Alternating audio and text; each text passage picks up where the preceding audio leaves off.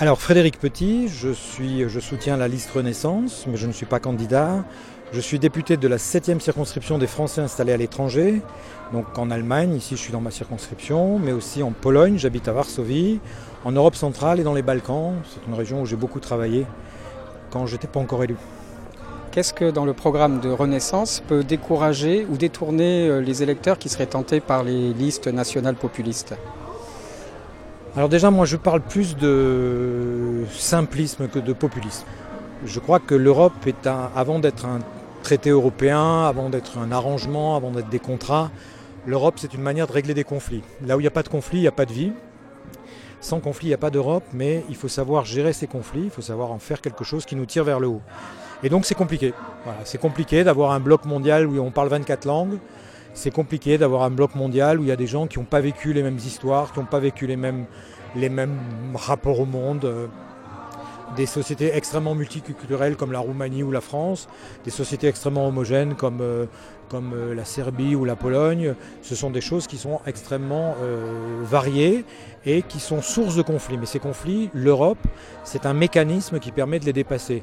Alors certes, penser la complexité, mais pour beaucoup de personnes, ils cherchent aussi à voter en fonction de leurs intérêts les plus immédiats, et c'est bien légitime. Quelqu'un qui ne se sent pas le vainqueur de la globalisation ou de l'européisation, quelles sont les, mesures qui pourraient lui dire que finalement ça vaut la peine de continuer vers plus d'Europe plutôt que moins d'Europe Je crois déjà que on, n'aura pas une politique d'environnement euh, chaque pays dans son coin, c'est pas possible. Euh, ne serait-ce que sur la transition énergétique, euh, nos pays ne sont pas égaux les uns entre eux. c'est facile pour un pays comme la France de dire qu'elle peut stocker de, l'énergie hydraulique.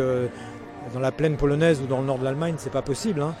Donc il y a des domaines comme l'environnement, comme la protection sociale, comme, euh, l'industrie, euh, les nouvelles technologies, où si nous ne, nous, regroupons pas, nous allons être, balayés par, des gens qui ne seront pas nos amis.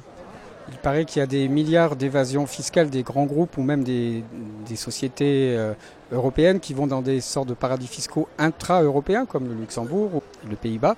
Euh, quelle est la position de Renaissance sur euh, une harmonisation fiscale? Nous sommes pour l'harmonisation fiscale des entreprises. C'est quelque chose qui va prendre du temps parce que la fiscalité, c'est pas qu'une épicerie, c'est pas aussi ça, ça a du sens. Donc euh, effectivement, il faut, il faut harmoniser, sans doute en commençant par un droit commun des affaires, et il faut que les, avantages, euh, les avantages euh, concurrentiels ne soient pas des avantages qui soient liés à des, à des politiques un peu factices, parce que décider qu'on baisse les impôts pour attirer des entreprises, c'est assez facile, mais euh, c'est pas le, pas, pour moi, c'est pas la philosophie de l'impôt. La philosophie de l'impôt, c'est une participation. Comment convaincre l'Irlande et le Luxembourg d'augmenter leurs impôts pour les grandes entreprises? Mais vous savez, euh, moi j'ai été rapporteur d'un texte au Parlement français sur le, sur sur le Luxembourg. Euh, L'Irlande et le Luxembourg commencent de plus en plus à comprendre qu'ils y ont intérêt. Parce que le, déséquilibre, la mobilité déséquilibrée euh, n'est à l'avantage de personne. On le voit bien dans nos pays. Le Luxembourg sait très bien et commence très bien à comprendre euh, qu'il ne pourra pas continuer à, être cette espèce de point, euh, de point central sans relation profonde avec ses voisins régionaux et même, et même avec ses partenaires européens. Ce n'est pas possible, il le sait très bien. ça, ce n'est pas durable comme développement. C'est un développement, mais c'est un développement qui n'est pas durable. Puisque déjà au Luxembourg aujourd'hui, il, y a, une crise du logement. il y a une crise énorme du logement. Et on va pas investir. Le Luxembourg sait très bien qu'il ne pourra pas euh, continuer à jouer sur le fait que les gens qui travaillent chez lui habitent dans le, dans le pays d'à côté, si dans le pays d'à côté, euh, c'est pas lui, c'est pas son économie qui paye les, qui, participe à la vie, à la vie collective du pays d'à côté. Voilà.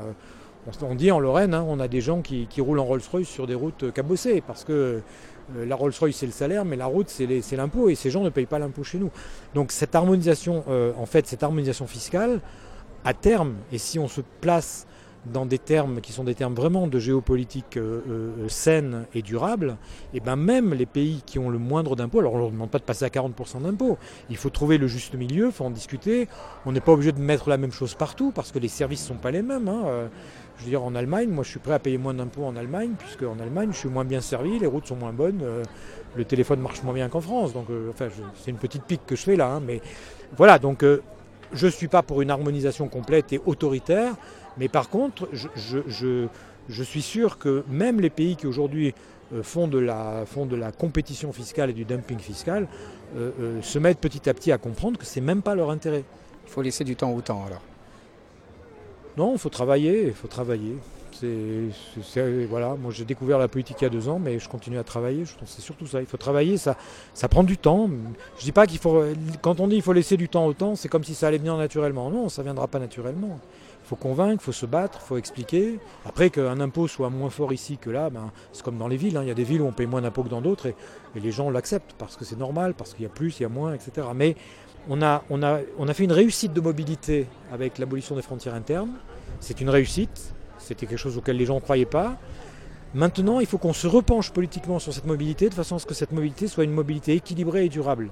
Et donc, ça veut dire euh, revenir politiquement, hein, vraiment politiquement, sur des mesures d'harmonisation fiscale. Harmonisation fiscale, ça ne veut pas dire euh, euh, uniformité fiscale. Hein. Voilà, et je dis toujours, on n'est pas, l'Europe, elle n'est pas unie malgré la diversité, elle est unie dans la diversité.